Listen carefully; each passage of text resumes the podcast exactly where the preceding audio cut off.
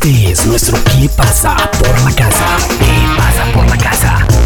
Evidentemente la noticia del año, además de muchísimos lanzamientos que reseñaremos después, pero la noticia del año es ese Gracias Totales, el espectáculo creado para Soda Stereo con Gustavo Cerati presente absolutamente todo el tiempo, pero evidentemente echándole en falta totalmente en ese Estadio El Campín, la primera fecha con un secreto absolutamente hermético en cuanto a repertorio, en cuanto a qué invitados iban a aparecer, cómo iban a aparecer, si iba a ser virtual, si iban a ser en carne y hueso o presencialmente, en fin, todo se desveló el pasado sábado, el día bisiesto de este 2020, de este año bisiesto, en ese estadio donde hace 29 años la banda eh, presentaba la gira de canción Animal.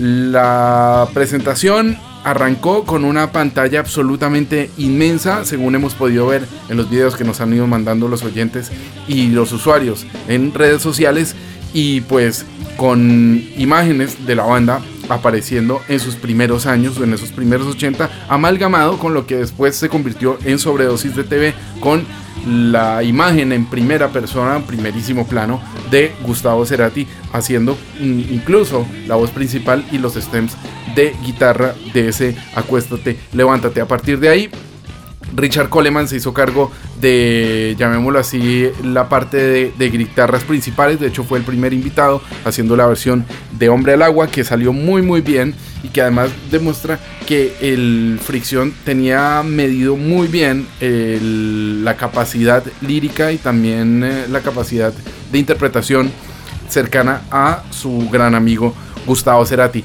Luego ya los invitados, León Larregui fue el primero en aparecer para hacer una gran versión, o por lo menos bastante digna, de Disco Eterno.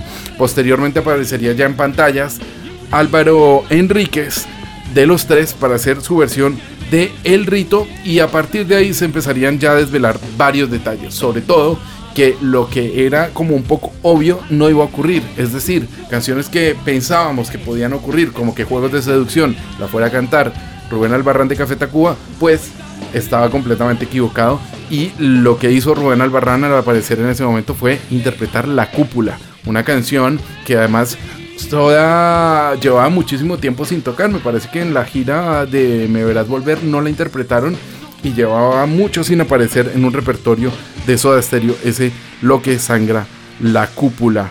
Después fue el turno para otra invitada virtual. Julieta Venegas hizo su versión de Signos. Posteriormente apareció Juegos de Seducción con Wallace de la banda argentina Masacre. Benito Cerati apareció también en pantallas para hacer su relectura de Zoom en una versión un poco más colorida, un poco más bubblegum, si lo podemos llamar de alguna manera. Adrián Dárgelos de Babasónicos dijo presente, este sí, en carne y hueso, allí en el Estadio del Campín de Bogotá para hacer su versión de Trátame Suavemente. Fue el momento otra vez para que apareciera y para evocar la voz y la guitarra de, Gustavo Cerati con la versión que presentaron de En la Ciudad de la Furia. Más adelante Robbie Rosa haciendo En Remolinos, una gran canción de Dínamo. La versión de Pasos de Andrade Echeverry, la verdad, mm, más que digna, me pareció que le dio un punto más en su interpretación, poniendo como ese punto que sabe hacer muy bien la Echeverry.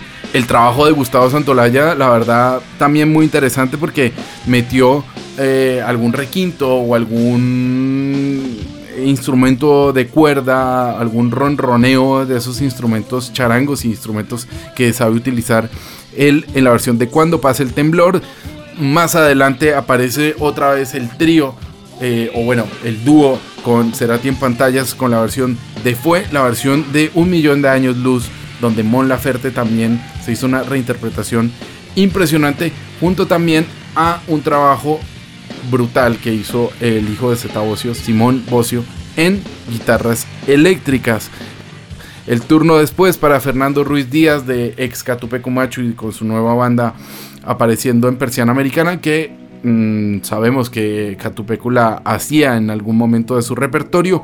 Juanes apareció también en pantallas. Muchos pensamos que por ser colombiano iba a estar en el campín. Pues no, Juanes no tuvo la verdad, muchas posibilidades de agenda para acercarse a Bogotá a la fecha y entonces mandó su versión virtual de Prófugos Y ya para el cierre, la banda en su completo máximo esplendor y efervescencia con Primavera Cero para un cierre con Chris Martin en pantallas, el de Coldplay, haciendo la versión de música ligera, dando las gracias totales. Nos preguntamos si esto era necesario. La verdad es que para el público probablemente sí, mucha gente que no pudo ver a Soda Stereo, eh, vale la pena ver este espectáculo, pero hay otra gente que piensa que era demasiado, que, es un videoconcierto, que era demasiado obvio y que sobraba de alguna manera hacer algo de estas características.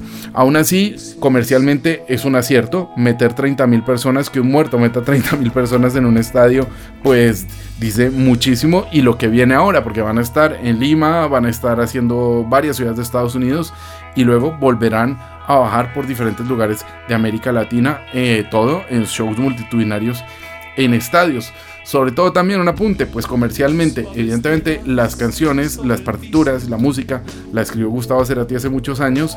Bocio y Alberti realmente tienen un trozo de los fonogramas y lo que pueden recaudar ahora, así como pasó con el séptimo día, es una parte también de comercialización de lo que puede ser el material fonográfico que quede de toda esta gira, además de lo que pueden eh, la caja que pueden hacer en, esta gira, que por otro lado, pues está bastante bien musicalmente, con Zorrito Quintiero, con Roy Ureta en las guitarras eléctricas, el Fricción, recomendado por Richard Coleman, que hizo unos solos de realmente de altísimo nivel, echando también mucho de menos, hay que decirlo, a Tweety González, a Leandro Fresco, a Leo García, a mucha gente que hizo parte del Me Verás Volver. Pero el entramado, impresionante. ¿Qué podemos decir? Es de primer nivel. O sea, está a la altura de lo que puede ser un Muse, un Paul McCartney, eh, un concierto de los Stones. Así que Soda Stereo se lo merece. Y bueno, son básicamente detalles los que nos irá dando esta gira y sacaremos conclusiones cuando terminen todas estas fechas ya a finales de estos días en Buenos Aires y en Santiago de Chile y se terminen las fechas de este Gracias Totales.